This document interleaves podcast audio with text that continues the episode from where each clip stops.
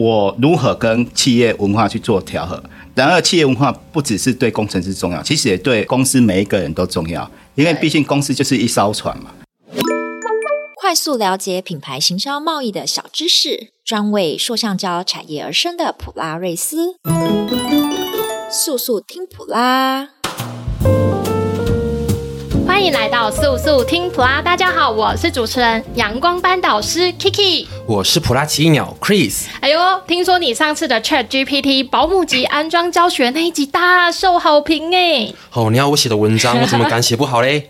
好了，开玩笑，感谢各位普迷的鼓励。最近 AI 相关的新工具真的有如雨后春笋般出现呐、啊！普迷们如果有什么想了解的工具，欢迎留言让我们知道哦。这是一定要的啦！我觉得看来大家对于行销相关技术的资讯，哎，挺上心的啦。那今天的主题也是大家敲碗的普拉人之光系列来喽！今日的主角可以说是支撑普拉瑞斯整合服务最重要的能量核心哦。欢迎我们最资深的普拉技术人哈维。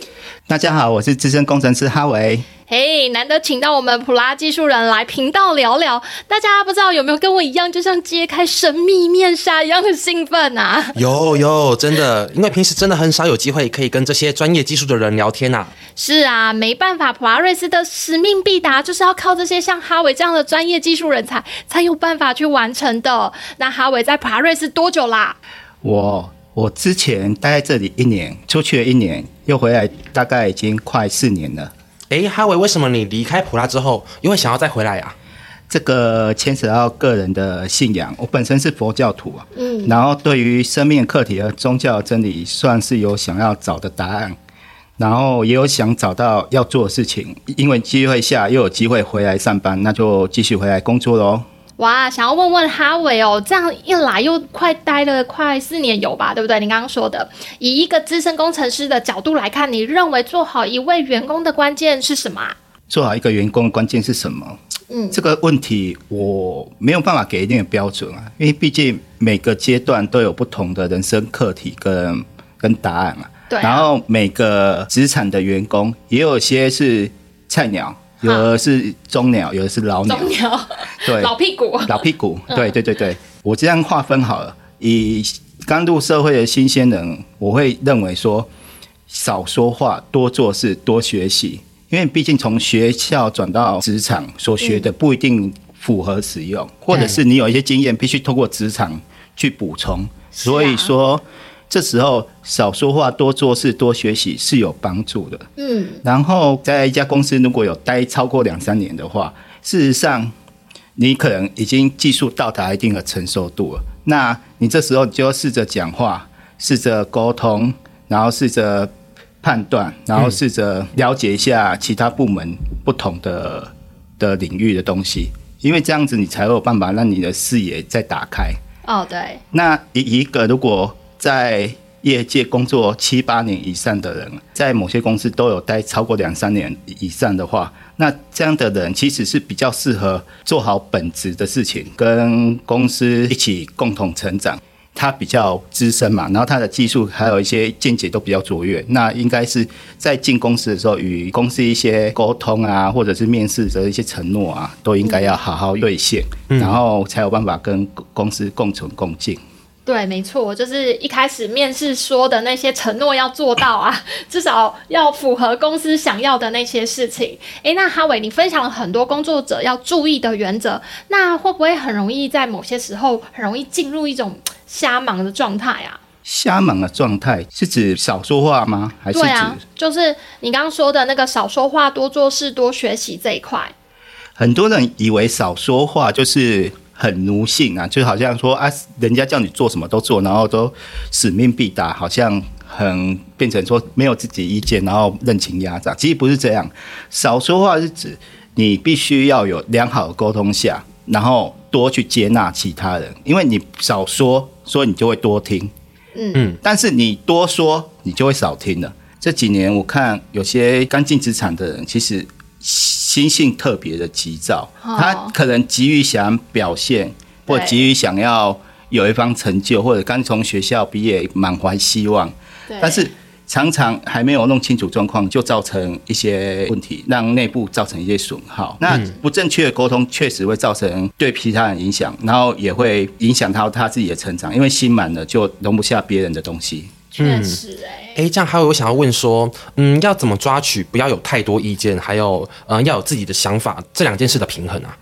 新鲜人其实哈，他有一个优点，他有创意，他有新能量，他刚从学校毕业，他可以接触比较新的东西，像网络有些新的概念、新的理念的东西出来，像 Podcast 也是这几年才出现的产物，嗯，所以说他并没有办法说待在职场比较久的人就会比他更有优势，所以我觉得有时候新鲜人有一些新血进来，或或者是新的理念进来，其实是对公司是有成长帮助。所以我认为在创意上面，他们是有可能优越于老鸟的。嗯，但是在专业领域上面，有很多东西其实是前辈的经验，所以少说话是。去学习前辈愿意分享的东西，所以才会叫新鲜人少说话。哦，我了解了。所以我觉得其实就很像哈维刚刚所说的，这件事情的基础就是要有良好的沟通。那新鲜人也要去了解到经验它的价值，是能够帮助你少走很多弯路。可以有问题，可以有自己的想法，但是我们在问问题的时候，不要抱着答案来问问题。嗯，很多人会这样哎、欸，他在问问题之前，他自己就已经有心里既定的答案，然后如果对方没有办法猜中他自己的心意的时候，他就会呈现一种对立的状态。就比如说，我现在问你问题，然后你跟我回答完说。不，不对，这样对对对，类似这样子啊，你错了。那想要问问哈维啊，那好，我们刚刚知道，就是我们要先把自己呃太满的部分先倒出来，然后先净空一部分的自己，这样。那调整好自己的部分，那要怎么知道我跟企业文化有没有相符合啊？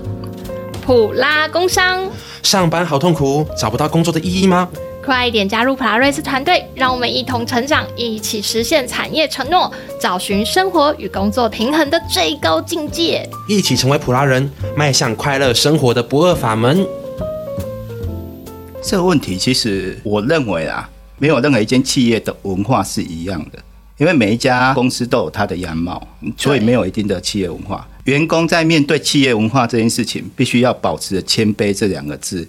来去做调和或结合，嗯、不是那个千杯千杯再千杯，不是那个三千杯千杯不完，一杯喝完再来一杯，喝到千杯为止，没有喝一千杯啊！你没有符合我们的文化，这样我每天都醉在那边了，对不对？每天都发酒疯，这样有没有符合企业文化？这其实千杯的意思是指我如何跟企业文化去做调和。然而，企业文化不只是对工程师重要，其实也对公司每一个人都重要。因为毕竟公司就是一艘船嘛，嗯，对。那在同一艘船上就得共事嘛。那我们要如何共事，就得要共有、共享跟共同承担嘛。嗯，所以我们逃离不了跟其他人相处。那其他相处的态度，我认为谦卑的态度是每个人都要学习的。那谦卑，我又把它拆成两个部分，一个是谦和，一个是卑下。谦和可以让共事更和谐，也培养更长久的合作默契。卑下的话，其实可以让自己更内敛，然后也可以更柔和的与他人相处。嗯，嘿，所以说卑下也可以让工作职务上做好上下尊卑的礼貌跟礼节。只有谦和跟卑下这两个态度做好。你就能调整好谦卑这个心态，才能在所有的企业文化做好磨合跟结合。所以谦卑是跟所有企业文化是没有任何抵触，甚至是有利于团队合作的分工。哎，说真的，你真的是我认识的专业技术人中啊，除了有清晰逻辑思考的优势之外啊，真的还加了许多很感性的成分思维。哎，尤其我特别喜欢听你说关于因果的特殊见解。哦，对啊，对啊，我也想听工程师们在软体开发领域中也常面临许多复杂的问题。之前约会作品分享，也可以听哈维精辟独到的破解方法哦。是哦，那像是什么呢？像是如何理解善待工作人和事物的因果关系呀、啊，如同你刚刚提的那个谦和卑下，可以让工作更加顺利进行。不管是任何的事情，或者是工作，或者是你的生活，甚至职场，都有所谓的需求跟目的。那需求就是因，目的就是果。你必须有个目标，你想要得到这个果，那你要产生某某种因。那只是在这个过程中。有可能它会产生变相的恶果，那你必须要去做及时的修正和保持良好的沟通，才能在中央执行上达到有效的管控跟损益平衡。这英国的理念其实跟普拉的三步骤成功法则是一样的。步骤一，目标设定；步骤二，执行；步骤三，检视修正。再回到步骤一，这样说来，首先要掌握目的和需求的因果关系，并了解那所有的人事物的变化，然后依状况做调整，才能在不偏离目的的原则下，与他人保有不就者的良好沟通，自然就能善待工作人事物。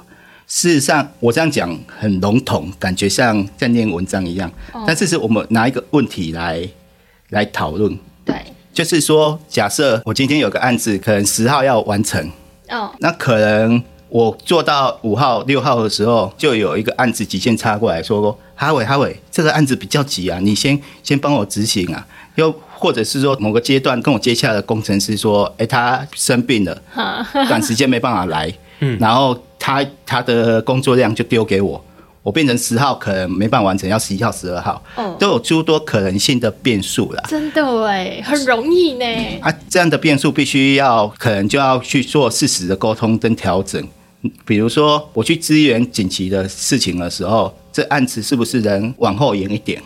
那是不是要跟这案子的发案人做沟通？那这案子如果不能往后一点，是不是我在请求其他人的资源？那我去做比较紧急的案子，诸如此类的调整，才有办法让我们最后想要达成的目的去实现。所以我们必须要去时时刻刻的去调整所有的需求，然后去了解每一份的因果关系。嗯，我觉得就是使命必达，但同时又透过良好的沟通来保持弹性。嗯，听完这一集，大家有没有心里迎来一阵平和啊？是不是某些过多的纠结都瞬间被解开了呢？我有，我有，源自这样美好良善的初衷，相信跟普拉瑞斯合作过的大家，多少都能感受到吧。哎，如果你还没感受体验过普拉的服务，欢迎加入赖官方账号跟我们聊聊哦。今天谢谢普拉资深技术人哈维分享了许多职场上的心法，谢谢哈维，谢谢两位。普拉人之光系列希望可以为你带来些许不同的生活感受，对应到职场其实都是通用的哦。喜欢这次的主题吗？或是有什么想听的主题？欢迎在 Podcast 底下留言，或是到普拉瑞斯 FB 粉丝专业留言哦。速速听普拉，我们下次见。我们每周三更新哟。